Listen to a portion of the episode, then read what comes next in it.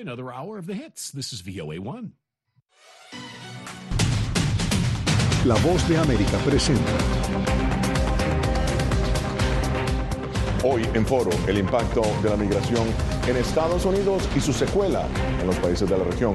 Los grandes desafíos de la política migratoria del presidente Joe Biden. Desde Washington le saluda Gonzalo Abarca.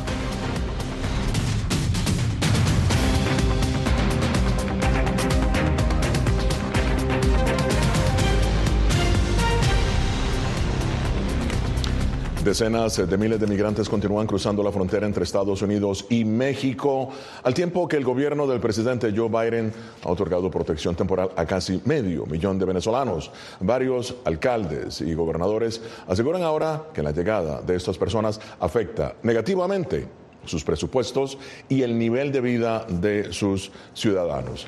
Diva Cash estuvo en la pequeña ciudad fronteriza de Eagle Pass, en Texas, y nos explica la génesis de esta entrada masiva de migrantes. Diva.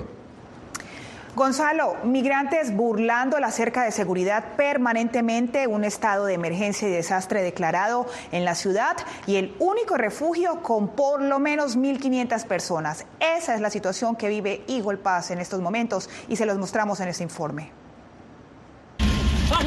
Momentos dramáticos se viven en la frontera de Eagle Pass, Texas, donde decenas de migrantes cruzan el Río Grande desde Piedras Negras, México, para entregarse a las autoridades en Estados Unidos. En repetidas ocasiones durante todo el día, arrojando cobijas, cartones o lo que llevan puesto sobre la cerca de púas, los migrantes permanentemente burlan la barrera de seguridad. Tenemos un mes, un mes robado, atracado, secuestrado. ¿Cuál es su nombre? Alexander Nava. Hasta el pasado fin de semana, 12.000 personas habían cruzado ilegalmente a la ciudad, según el alcalde Rolando Salinas, que para una ciudad de 28.000 habitantes, la declaración de emergencia y desastre era una de las pocas formas de contener la ola de inmigración indocumentada.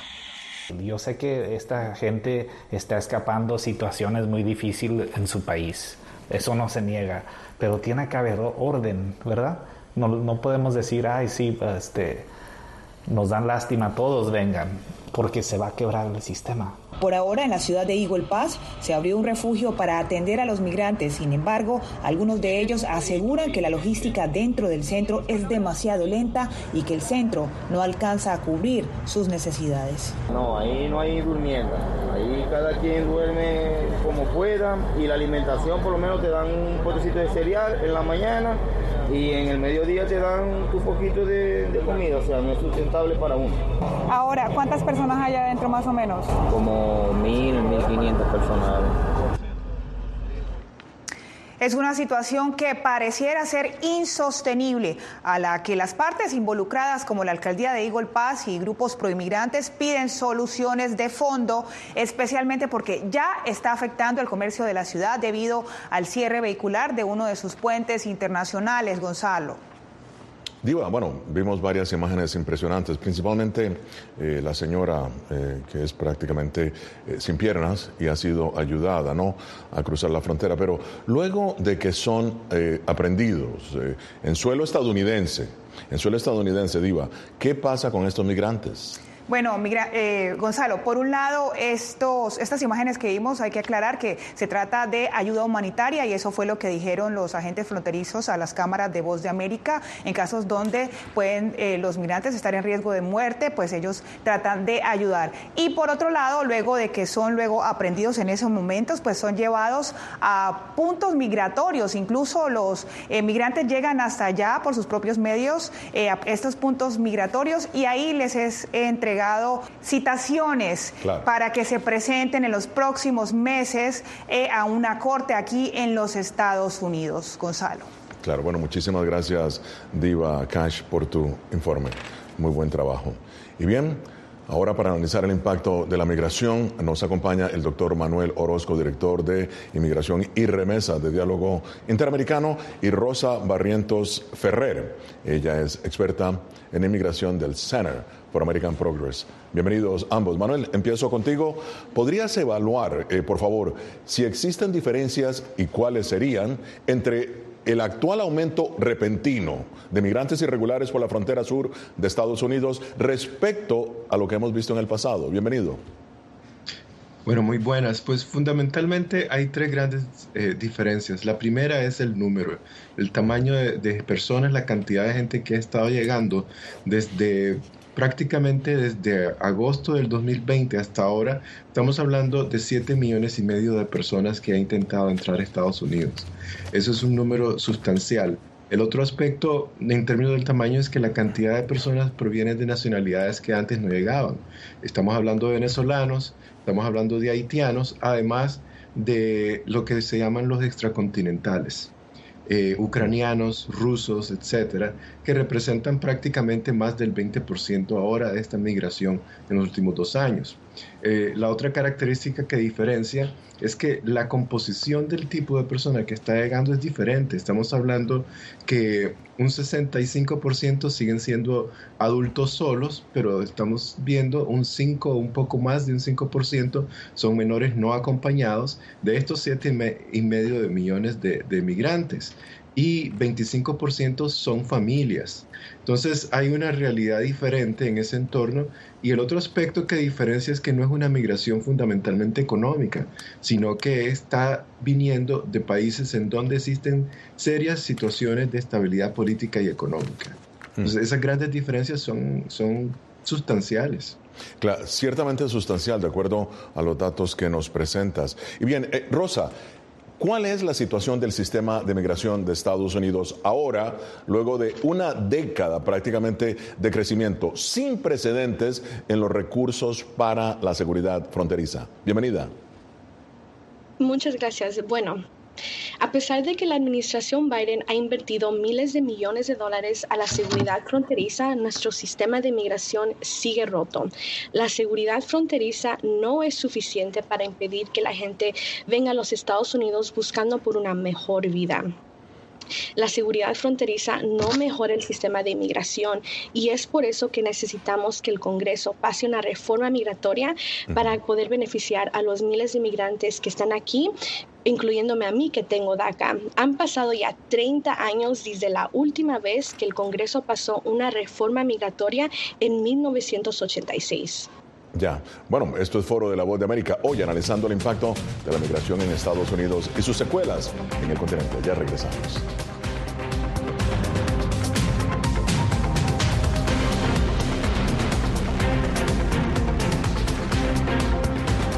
Soy Belén Mora, periodista de La Voz de América. Como reportera y presentadora tengo la responsabilidad de acercarles las historias que se generan en Washington y que impactan tu entorno cercano.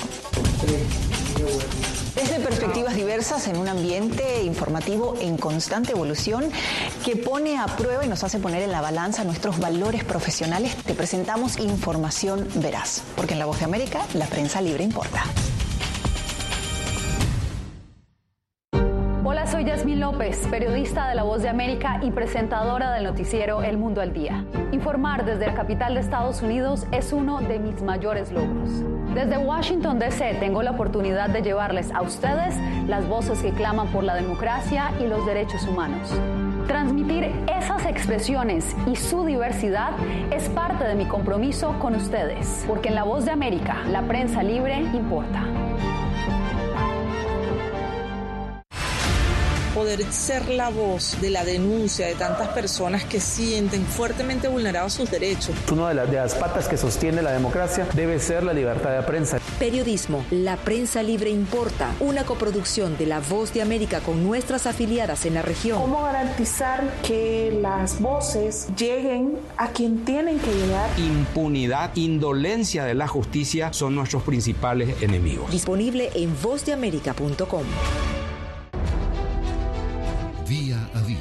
desde la capital de Estados Unidos y donde se producen las noticias que más te impactan.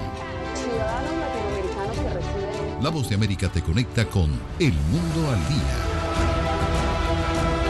Los hechos más allá de la noticia, para que tomes decisiones bien informadas, en el lenguaje que quieras, donde quieras y como lo prefieras. Conéctate con El Mundo al Día.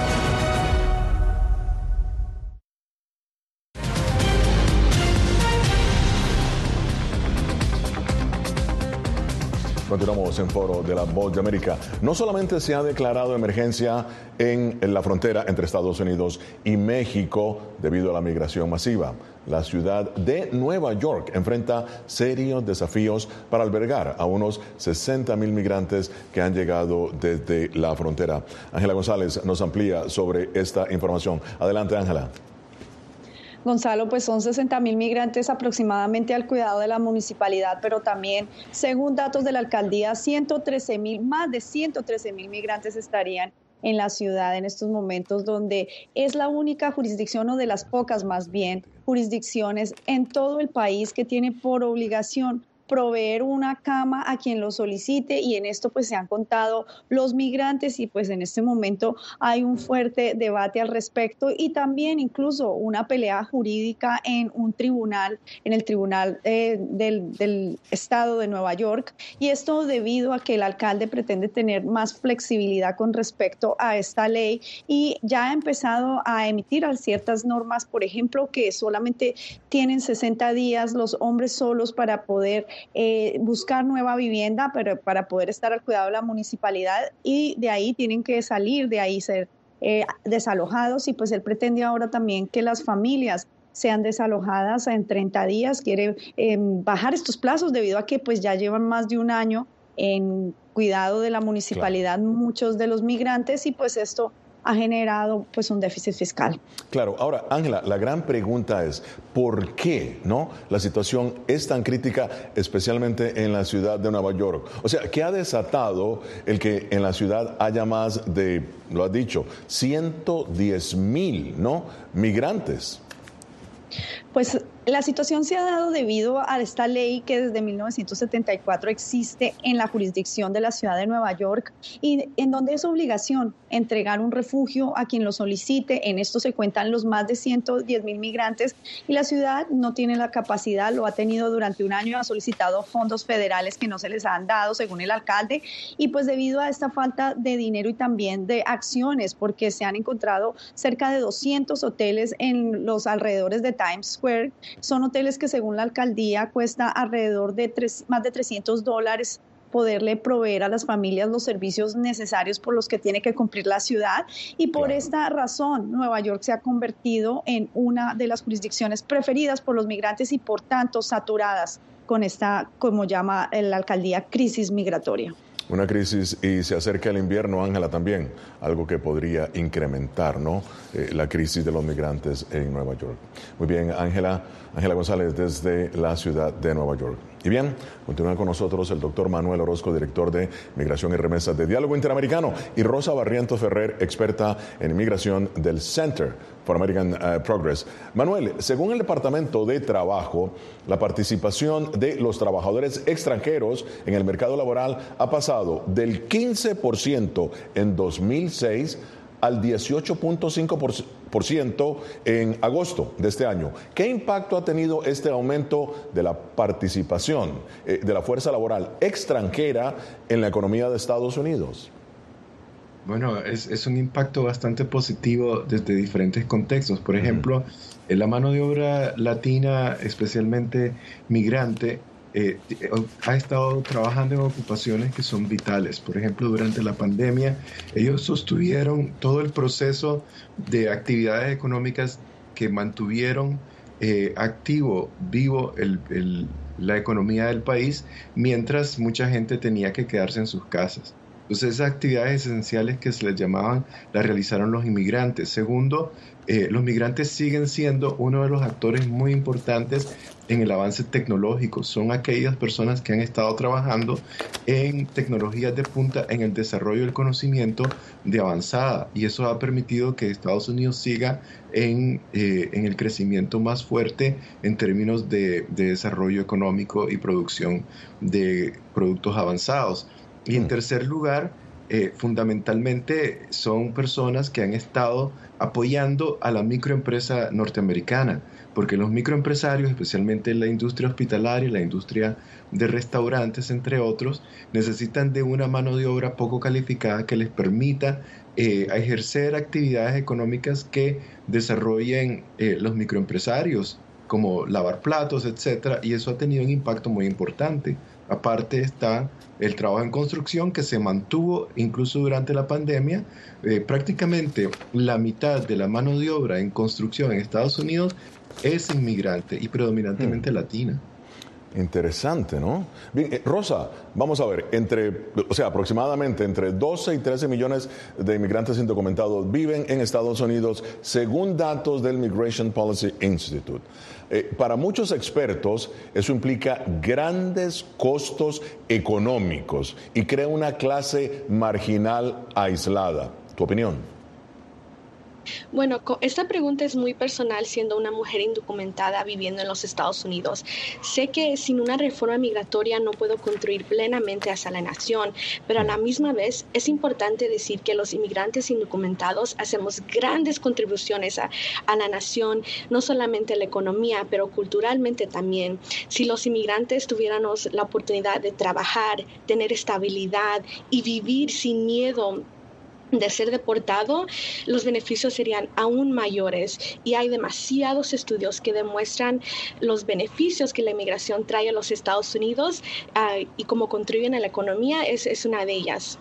Claro. Bien, Manuel nos hizo un resumen precisamente de varios aspectos eh, positivos de la migración versus, a lo que muchos aseguran, eh, representa una carga para la economía y los servicios eh, públicos de Estados Unidos. Pero veamos ahora esta gráfica que muestra datos recabados hasta 2021 sobre el país de origen de los migrantes indocumentados. ¿De dónde vienen? Miren esto, de México, 5 millones 203 mil, Guatemala, 780 mil, El Salvador, 751 mil. Y Honduras, 551 mil, luego viene India con 400 mil, Filipinas, 309 mil, Venezuela, 251 mil. Y luego obviamente vienen otros eh, países. Bueno, eh, Manuel, faltaría actualizar ahora, ¿no?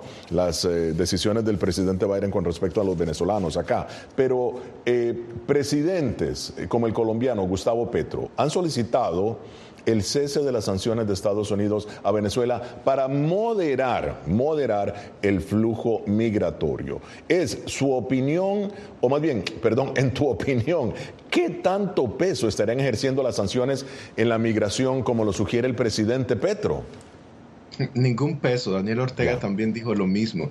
Le dijo a Estados Unidos que si querían más migrantes, eh, que siguieran poniendo sanciones que si querían reducir la migración, que no enviaran sanciones. Es totalmente eh, falso. Realmente las sanciones son instrumentos de carácter punitivo a personas que han transgredido derechos humanos, han trabajado en corrupción y que eh, se han venido produciendo justo en condiciones en donde el nivel de represión de países como Venezuela o como Nicaragua o como eh, otros lugares han han aumentado, entonces se da sanciones. Pero, por ejemplo, mientras la migración ha venido creciendo, las sanciones de Estados Unidos hacia estos países en realidad se ha venido reduciendo. Entonces, no hay una, correlación eh, en este sentido. Hay gente que argumenta que sí, las sanciones afectan la estructura económica de un país, pero aún en el caso de Venezuela, cuando se hizo una sanción sobre PDVSA, sobre transacciones eh, relacionadas con PDVSA, el impacto no fue hmm. de, colapsar a PDVSA. PDVSA ya estaba colapsada cuando se, produjo, se produce la sanción. Y la migración venezolana empezó prácticamente desde el 2015, incluso durante el periodo de Chávez. Entonces, eh, es falso, es oportunista eh, y es realmente una retórica que, que se está utilizando básicamente para, para lidiar con una realidad. Y es que los gobiernos democráticos en prácticamente todo el mundo y especialmente en el hemisferio occidental han sido incompetentes en lidiar con los autócratas. Hmm. Entonces se sienten que ya no saben qué más hacer, entonces vamos a ver si podemos eh, convivir con esta gente. Eh, sin embargo, y muy rápidamente, es un hecho que la migración, en este caso de Nicaragua, ha aumentado debido a la situación que hay en ese país. El nivel de represión de Nicaragua es, es, extensivo. De Nicaragua han salido del 2018 al 2023 850 mil personas en un país de 6 millones y medio de habitantes. Y eso es prácticamente por el nivel de represión. Nicaragua es la versión tropical del talibanismo. Y, y, solo han, han, habido 50 sanciones al país. Nada que ver. Es decir, esto es una cuestión de represión. Y Nicaragua es un ejemplo como Cuba, Venezuela, Haití, eh, en donde la estabilidad política realmente es limitada. Bien, algo que niega, por cierto, el presidente Daniel Ortega, Manuel, pero de eso vamos a seguir hablando más adelante. Esto es Foro de la Voz de América. De América. Síguenos en nuestras redes sociales, Facebook, Instagram, YouTube y X. Somos Voz de América, una fuente de información confiable.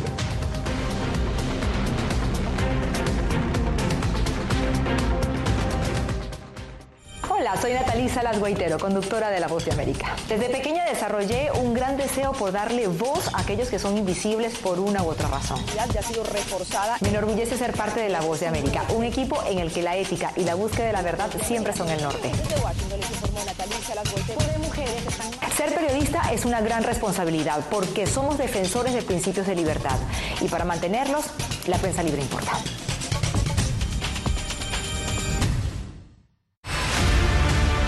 No concibo una democracia sin, sin periodistas. El libreto manda a un conflicto constante con la prensa independiente, con los medios de comunicación. Periodismo, la prensa libre importa, una coproducción de La Voz de América con nuestras afiliadas en la región.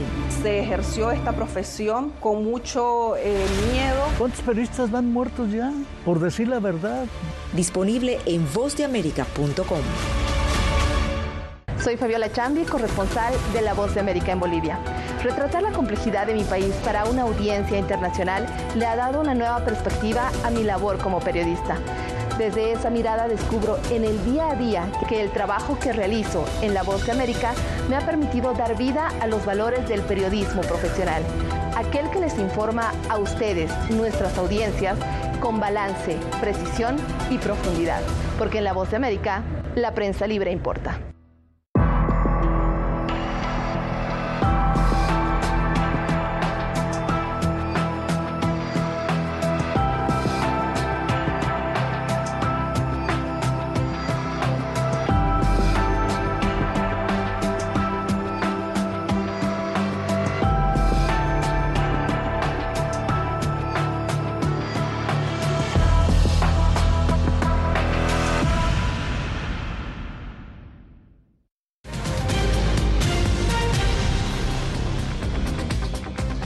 Continuamos en Foro de la Voz de América. Rosa, desde mayo de este año el gobierno del presidente Joe Biden ha deportado a sus países de origen a más de 233 mil migrantes, según datos del Departamento de Seguridad Nacional. Sin embargo, sin embargo, la demora en las Cortes de Inmigración para resolver los casos es de meses.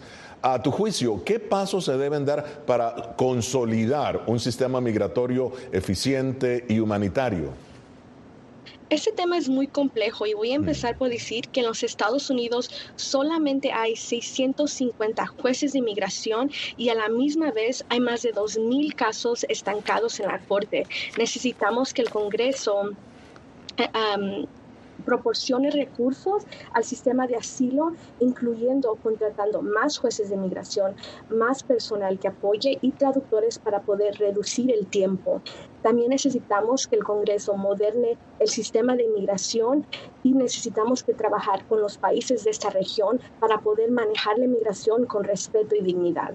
Claro. Ahora, Manuel, voy a retomar lo que has dicho sobre el aporte eh, de los migrantes a la economía. ¿Qué revelan las nuevas tendencias sobre migración y remesas? Bueno, que el crecimiento sigue eh, ocurriendo prácticamente desde el 2009 eh, el crecimiento de las remesas ha sido de alrededor de un 8% anual. Y en mm. el caso de este año estamos esperando un crecimiento del 9% de 150 mil millones de dólares que está entrando a América Latina y el Caribe. De esos estamos hablando, bueno, Nicaragua creció en un 50% en el envío de remesas, son 5 mil millones de dólares, que son el 30% ahora de la economía del país. Y Guatemala, 20 mil millones de dólares van a entrar este año, que va a ser un 20% de eh, la economía del país. Y en términos generales, estamos hablando que la contribución de las remesas ahora va a ser un 5% del PIB de toda América Latina y el Caribe combinado. Y eso son estimaciones conservadoras. Entonces, es realmente una tendencia bastante fuerte. La, importancia económica de las remesas eh, ha asumido un rol preponderante. Impresionante, 5%, dices tú, del PIB de América Latina. Mm. Es verdad, eso es un dato impresionante, eh, Manuel. Pero ahora, eh, Rosa, siendo la migración un tema primordial ¿no? en Estados Unidos, ¿por qué crees que aún no hay consenso entre los dos partidos mayoritarios para lograr una amplia reforma migratoria en el Congreso? Bueno, el presidente Biden ha tratado de trabajar con el Congreso en el tema de inmigración. Cuando empezó su presidencia, mandó una póliza de inmigración, pero no encontró el, apoyo de los republicanos en el Congreso. También ha sido difícil lograr que los republicanos apoyen pólizas que beneficiaran a los tepecianos, gente que tiene DACA los trabajadores agrícolas. Y ahora más que nunca necesitamos que estos dos partidos trabajen juntos para pasar una reforma migratoria. Como te dije temprano, han pasado ya 30 años desde la última vez que el Congreso pasó una reforma migratoria. Claro, es urgente. Y los republicanos precisamente acusan a los demócratas de eh, no mantener eh, una política clara en el tema de la migración, sino que por el contrario, eh, de ser muy amplios en su visión hacia este punto. Pero ahora, Manuel, el tema de la migración no es exclusivo de Estados Unidos, obviamente. En tu opinión, ¿qué debe hacer Washington para establecer en la región políticas fronterizas que mantengan el orden, la seguridad para los migrantes, los refugiados y las fuerzas del orden? Bueno, los convenios que han estado estableciendo son importantes. Fundamentalmente yo creo que la política más importante es realmente generar un trabajo coordinado de política exterior que vaya a la par de la política migratoria. Los países de América Latina y el Caribe que son más democráticos, por ejemplo los de la Alianza del Desarrollo en la Democracia, Estados Unidos, Canadá, tienen que trabajar juntos en desarrollar una, una presión contra estos regímenes no democráticos, porque eso es lo que está causando la migración. Ya. Entonces, empezar desde la raíz, y eso va a tener un impacto muy importante a nivel eh, regional. Y segundo, sí, el trato humanitario, pero mira, en mi experiencia, una vez que vos tenés un problema de crisis humanitaria, eh, es muy difícil salir de esa situación a una situación de, soluciones de largo plazo. Lo que estaba mencionando la colega ahorita del tema de la reforma migratoria es una consecuencia de problemas humanitarios postergados en el tiempo. Y, esto, y esta reforma migratoria no va a ocurrir. Claro. Claro, por lo menos no va a ocurrir durante este gobierno, dices tú. Hacemos una pausa. Esto es Foro de la Voz de América. Ya regresamos.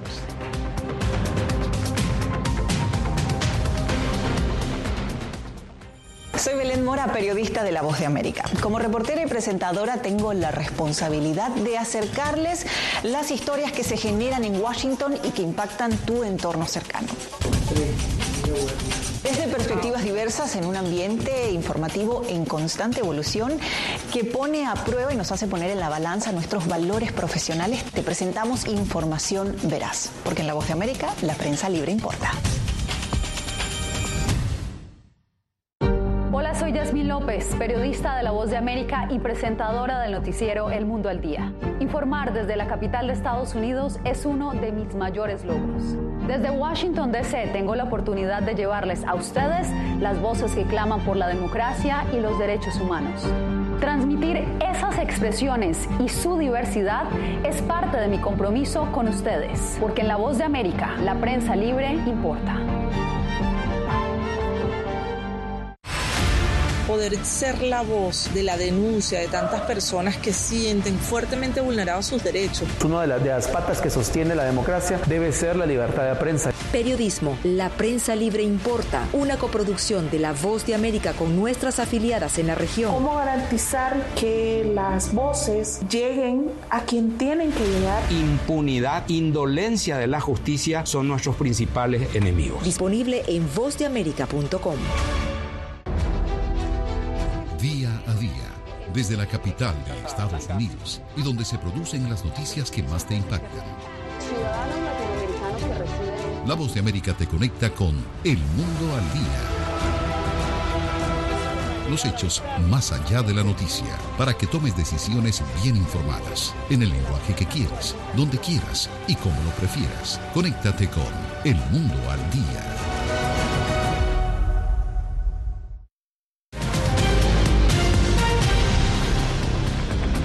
Bueno, ya hemos llegado al final de esta edición de Foro de la Voz de América. Muchísimas gracias a Rosa Barriento Ferrer y a Manuel Orozco. Siempre un placer estar con ustedes. Soy Gonzalo Barca. Nos vemos la próxima semana desde Washington. Les habló Gonzalo Barca. Hasta pronto.